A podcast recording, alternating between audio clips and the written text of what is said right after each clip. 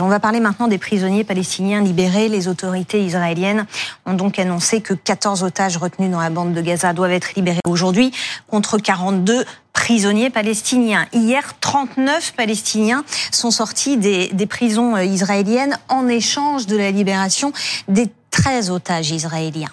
Euh, David Rigoulet-Rose, que sait-on de ces 39 Palestiniens, Palestiniennes qui sont sortis de prison hier?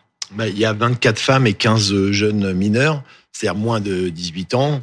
Enfin, ils sont, c'est pas des, des, très jeunes mineurs, mais en tout cas, euh, ce sont des, des personnes qui ont, qui n'ont pas de sang sur les mains, parce que c'est un critère euh, mmh. essentiel pour euh, pour les Israéliens. Euh, ce qui ne veut pas dire qu'ils n'ont pas été euh, euh, partie prenante, par exemple, dans des manifestations euh, euh, de, de lancer de cocktails Molotov ou de choses comme ça. Mais en tout cas, il n'y a pas de, effectivement de, de, de, personnes qui sont incriminées pour des assassinats. Euh, il y a une liste de 300 en fait qui a été établie.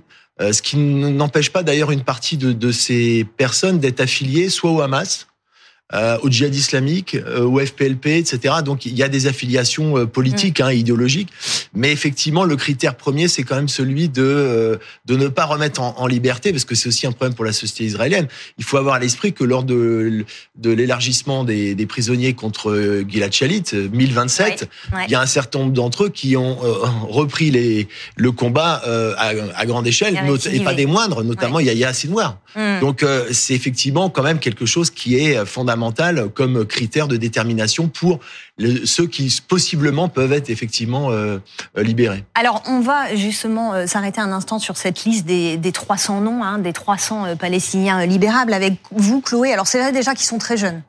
Effectivement, sur cette liste de 300 prisonniers palestiniens, 267 sont des jeunes hommes. On parle de jeunes de moins de 19 ans, voire même d'adolescents. Il y a aussi 33 femmes ou jeunes femmes. Et en fait, il n'y a qu'une poignée de personnes majeures ou adultes. Sur cette liste de 300 noms, la moitié sont affiliés au Hamas, au djihad islamique, au Fatah ou encore au Front populaire. L'autre moitié, finalement, semble avoir agi de son propre chef. Autre information, la plupart de ces détenus ont été arrêtés après 2021. Beaucoup ont même été arrêtés à cette année, en 2023, et beaucoup également ont été arrêtés, mais pas encore jugés. Alors pourquoi ont-ils été arrêtés? Eh bien, il y a différents motifs, notamment les tentatives de meurtre, le soutien au Hamas, le jet de pierre sur des soldats israéliens ou encore le jet d'engins incendiaires ou la possession d'armes.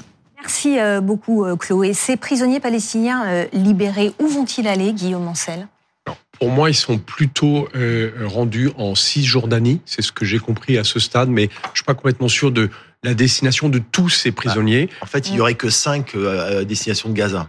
Tout le reste serait effectivement plutôt vers la Cisjordanie. ce qu'on voit bien dans la description qu'on a fait, c'est qu'ils n'ont aucun intérêt politique pour le Hamas. Ce sont pas des gens importants pour le Hamas. Ce sont vraiment euh, euh, des civils qui ont joué un rôle à un moment plus ou moins conscient, parce que ils hum. n'ont pas été jugés pour la plupart, et que par conséquent, euh, la justice israélienne n'a pas pu déterminer quel était leur niveau d'implication et leur rôle. Mais il n'y a pas de personne de poids. Il n'y a pas de gros poissons, comme on Il n'y a pas de gros poissons que le Hamas aurait pu exiger euh, on pense là vraiment à des gens qui ont joué un rôle, des hommes et des femmes qui ont joué un rôle et qui pour l'instant sont sortis d'autant plus que finalement ce que Israël réclame en premier, ce sont des femmes et des enfants. Et par conséquent, euh, ils mettent en symétrie euh, le type de prisonniers qui sont prêts à relâcher. J'insiste quand même sur un point, parce qu'hier, on a été un peu ambigu sur le sujet. Il y a eu 13 otages israéliens restitués, mais aussi 11 otages thaïlandais et philippins. Je suis étonné que le gouvernement Netanyahou en ait fait si peu de cas parce que pour les Thaïlandais, j'ai eu un message aujourd'hui d'un ami thaïlandais, c'est c'est une très bonne nouvelle pour les familles de voir récupérer des gens qui ont été pris en otage par le Hamas. Alors, pour revenir sur les prisonniers euh, palestiniens, euh, David, on, on dit qu'il n'y a pas de gros poissons. Et du coup, quel est l'intérêt pour le Hamas? Ah bah, c'est une manière pour le Hamas de montrer qu'il est en, qu'il a été en situation de peser pour faire libérer. D'ailleurs, on l'a vu avec euh, le, le spectacle hein, que, qui a accompagné leur libération. Mm.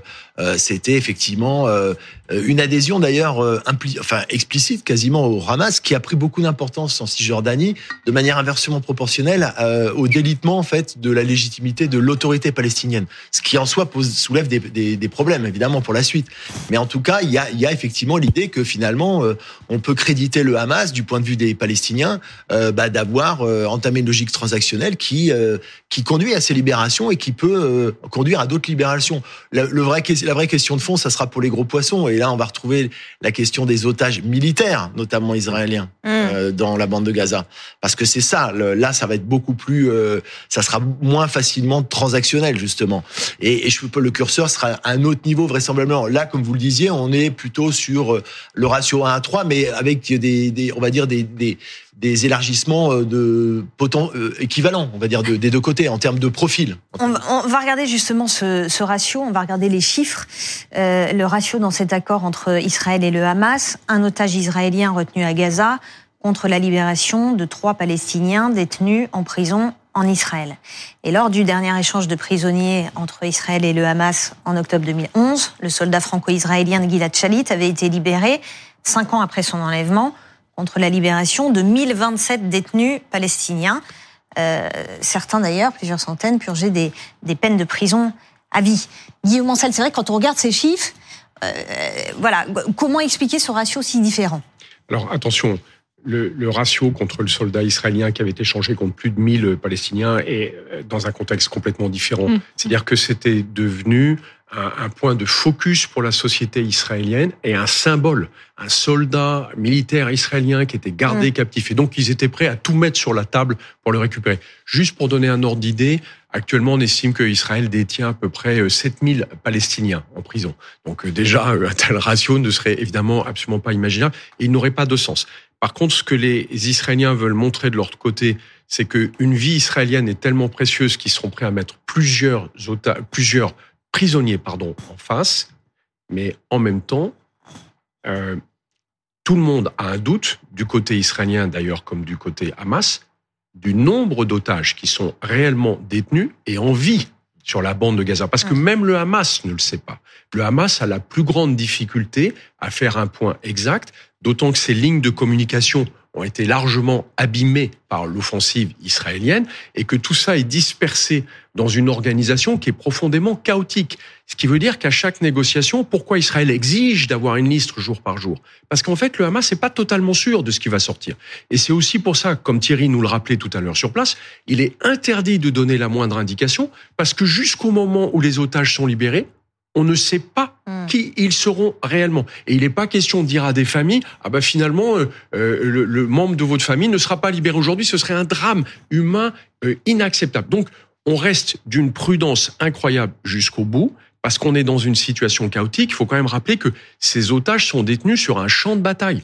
Et donc là, on n'est pas en train de libérer quelqu'un qui est entre l'Allemagne de l'Est et de l'Ouest. On va se mettre d'accord à quelle heure on va l'emmener sur le pont entre les deux. Là, il faut être sûr jusqu'au dernier moment que la personne est détenue, qu'elle est encore en vie. Et je rappelle que l'armée israélienne a sorti, en particulier du nord de la bande de Gaza, des dizaines de corps dont elle pense que ce sont des otages décédés. Ils sont en train de les identifier. Même le Hamas n'est pas sûr de qui est décédé parmi ces otages. Et donc, la, la négociation, elle se fera toujours étape par étape, par petits groupes. Et c'est pour ça que dans cet accord, en fait, à chaque fois, on voit bien que ce sont des toutes petites tranches, alors qu'ils auraient pu dire 5 jours de trêve, 50 otages, 150 euh, otages en face. Non, Israël montre qu'elle est prête à mettre dans la balance jusqu'à 300 euh, euh, détenus palestiniens. Et évidemment, le but de l'accord, c'est qu'il se prolonge au-delà des 4 jours qui sont prévus actuellement, 50 otages, parce que le Hamas était d'accord sur le fait qu'on pourrait prolonger en fonction de trêve. Mais en fait, même eux ne savent pas exactement ce qu'ils ont à mettre sur la table. Hmm. Pourquoi Israël a accepté cet échange? Est-ce que c'est la pression de l'opinion publique? Ah bah la pression elle est très forte. Ce qu'on peut noter c'est qu'au début euh, les gouvernements israéliens voulaient éviter le caractère publicitaire hein, justement de, de, de, cette question des otages parce qu'ils savent très bien à quel point c'est sensible dans la société israélienne. Mais ils n'ont pas pu l'empêcher. Euh, il y a eu une pression accrue euh, continue des familles euh, relayé évidemment dans, avec la caisse de résonance de la, toute la société israélienne. Donc ils ont été obligés de tenir compte effectivement euh, de cette pression euh, sur laquelle d'ailleurs le Hamas a joué, évidemment, euh, ça fait partie de, de sa stratégie, euh, pour euh, pour prendre en compte, en, en, en étant à chaque fois sur une ligne des crêtes, c'est-à-dire la, la position, ça a été de dire que euh, il fallait faire les choses simultanément, c'est-à-dire que c'est la pression militaire aussi, le maintien d'une pression militaire qui rendrait possible euh, le, euh, une logique transactionnelle et que les deux n'étaient pas dissociables. Donc c'est c'est compliqué à gérer euh, parce que évidemment euh, il y a un moment où la pression militaire doit se relâcher pour que la transaction soit faite, ce qui est le cas en ce moment. Mm. Et la question du bah, de la reprise des combats est posée. Euh, comme vous évoquiez, normalement il y aurait po- possiblement une reconductibilité euh, 10 otages pendant six jours supplémentaires, mais euh, il y a des réticences de salle parce que justement euh, la question du délai était problématique. Ils avaient refusé cinq jours. Donc ils avaient admis quatre jours et donc euh, la stratégie du, du Hamas c'est aussi éventuellement de prolonger évidemment. Mm. Il nous reste 40 secondes, Guillaume. C'est très contradictoire. C'est-à-dire qu'en fait, Tsahal aurait tout intérêt à continuer sa stratégie d'étouffement, celle qu'elle a décidée contre le Hamas, avec une trêve. Et le gouvernement israélien a montré qu'il a une victoire tangible en faisant libérer des otages. Donc les deux sont parfaitement contradictoires. C'est un équilibre très difficile à trouver. Ce qu'on espère tous, c'est que finalement, c'est une espèce de lumière au bout du tunnel de cette guerre et qu'on pourrait enfin commencer à discuter de la sortie de ce tunnel de la guerre. Et on suivra bien sûr l'évolution de la situation. Merci beaucoup. Merci euh, à tous les trois. Merci Chloé Giraud d'avoir été là. euh,